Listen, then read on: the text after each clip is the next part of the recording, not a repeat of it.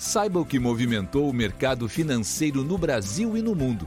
Você está ouvindo o Análise do Dia, um podcast original do Cicred. Olá pessoal, muito obrigado por acompanhar o podcast do Cicred. Aqui quem fala é Letícia Lemos, da equipe de análise econômica, e vamos comentar os principais fatores que movimentaram o mercado aqui no Brasil e no mundo. Os índices europeus encerraram em queda após a divulgação dos dados de inflação ao consumidor do Reino Unido e o PIB da zona do euro.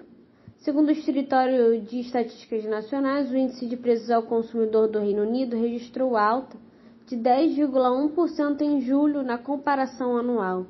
A inflação ao consumidor foi a maior em 40 anos e acelerou em relação ao dado de junho, de aumento de 9,4% e acima do esperado pelo mercado, de alta de 9,8%.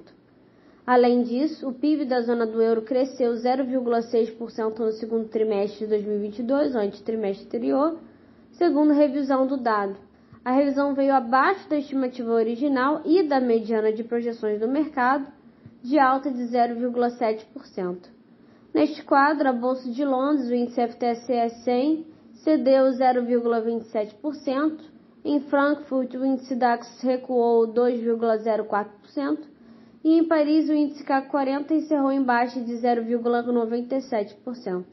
Neste contexto, o índice pan-europeu Stock 600 caiu 0,91%. Nos Estados Unidos, as bolsas de Nova York operam em queda em meio à ata do Fed e dados de vendas no varejo de julho. Pela manhã, o mercado americano operou com cautela à espera da ata de política monetária do Federal Reserve, o Banco Central americano. Diante disso, o movimento negativo foi influenciado pelas vendas no varejo, que apresentaram estabilidade em julho ante junho, quando era previsto crescimento de 0,1% no período. Ainda, as ações da Target pressionavam os papéis de empresas varejistas após resultado trimestral abaixo do esperado. No momento de composição do podcast, no entanto, as perdas foram limitadas após a divulgação da ata do Fed, quando os agentes do mercado a analisam. Na ata, os dirigentes reforçaram o compromisso de levar a inflação americana à meta, avaliando que mais altas serão apropriadas nos juros. No entanto, mais adiante, os dirigentes consideraram reduzir o ritmo de ajuste dos juros. Nesse sentido, o índice Dow Jones recua 0,13%, o S&P 500 perde 0,31% e o Nasdaq cai 0,66%. Quanto aos Treasuries, os juros avançam e o tenor de 10 anos opera em alta de 2,87%. No câmbio, o índice DXY, que mede o dólar ante moedas rivais, registrou baixa de 0,10%. No Brasil, o movimento positivo foi ampliado após a divulgação da ata da última reunião do, de política monetária do Fed. A perspectiva positiva do mercado pela ata do Fed de que a maioria dos dirigentes notaram que a inflação cresceu em um ritmo mais lento, bem como consideraram reduzir o tamanho das altas de juros adiante, reforçaram os ganhos do Ibovespa. Como vetor de pressão, porém, tem-se o recuo firme das ações da Vale, em meio à queda do preço do minério de ferro.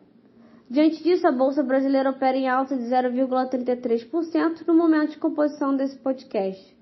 Na agenda de indicadores, a FGV divulgou o Índice Geral de Preços 10, o IGP-10, que caiu 0,69% em agosto ante julho.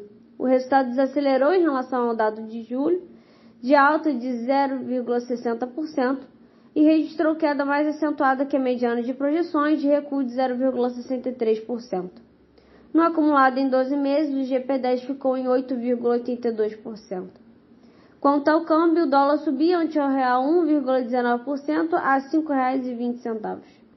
No campo dos juros, a taxa de contrato de depósito financeiro para janeiro de 2023 batia máxima de 13,72, de 13,71 o DI para janeiro de 2025 subia a 11,88, de 11,69% no ajuste de ontem, e para janeiro de 2027 avançava a 11,57, de 11,41 no ajuste anterior.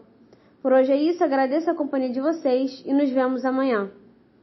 Você ouviu o Análise do Dia, um podcast original do Cicred. Até a próxima!